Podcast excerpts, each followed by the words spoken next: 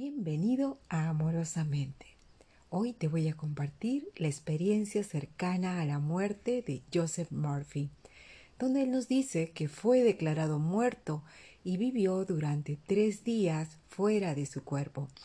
Esta experiencia en la cuarta dimensión, donde él se encontró con amistades, con seres queridos, donde él pudo transportarse de un lugar a otro, donde no existe el tiempo ni el espacio y donde él nos cuenta cada experiencia que transitó durante estos tres días. Así que entendamos primero qué cosa es un SM, una experiencia cercana a la muerte. Iniciemos.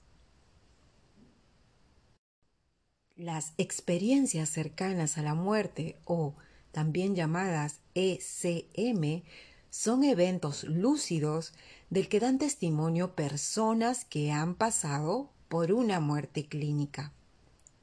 La persona está en un estado inconsciente, sin latidos cardíacos detectables, sin respiración, y sus registros electroencefalográficos son planos. Las SM pueden incluir algunos de los siguientes elementos. Experiencias fuera del cuerpo o separación de la conciencia del cuerpo físico. Incremento de la percepción sensorial. Emociones intensas. Viaje hacia o a través de un túnel. Observación de una luz brillante encuentro con seres místicos o familiares y amigos fallecidos, sentido de alteración del tiempo y espacio, revisión de la vida, aprendizaje de un conocimiento especial y el regreso voluntario o involuntario al cuerpo físico. Tomando en cuenta lo que es un SM, vayamos ahora a escuchar lo que nos compartió Joseph Murphy sobre su experiencia cercana a la muerte.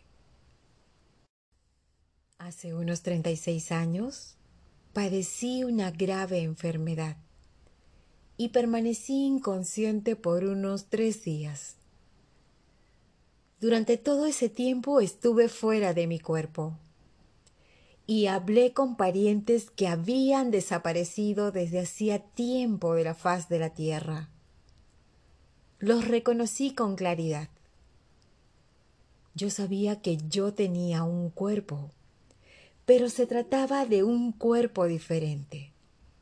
Un cuerpo con poderes que me permitían cruzar puertas cerradas. Y cada vez que yo pensaba en un lugar como Londres, París o Bélgica, donde estaba mi hermana, me transportaba allí instantáneamente y podía ver y escuchar todo lo que sucedía. Hablé con amigos y seres queridos que se encontraban en la siguiente dimensión, a pesar de no poder utilizar ningún idioma para ello. Todos se comunicaban exclusivamente con el pensamiento. No había fronteras. Todo parecía estar vivo.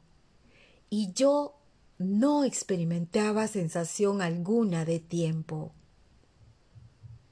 Mientras me sentía libre, exaltado y extasiadamente embelesado, vi al médico entrar en la habitación donde estaba mi cuerpo y le oí decir,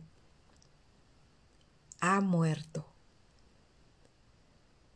Noté que tocaba mis ojos y comprobaba mis reflejos, e intenté decirle que yo estaba vivo, pero él no parecía darse cuenta de que yo estaba allí.